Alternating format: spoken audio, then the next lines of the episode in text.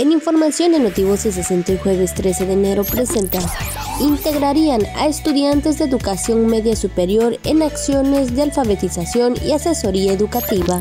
Benefició la Secretaría de Desarrollo Agrario a casi 2.000 productores con 136 kilómetros de caminos cosecheros.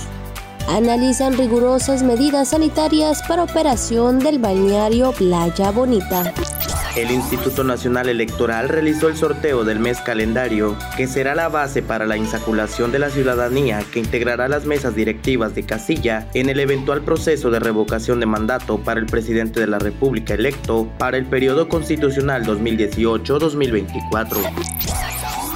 Notivoces 60.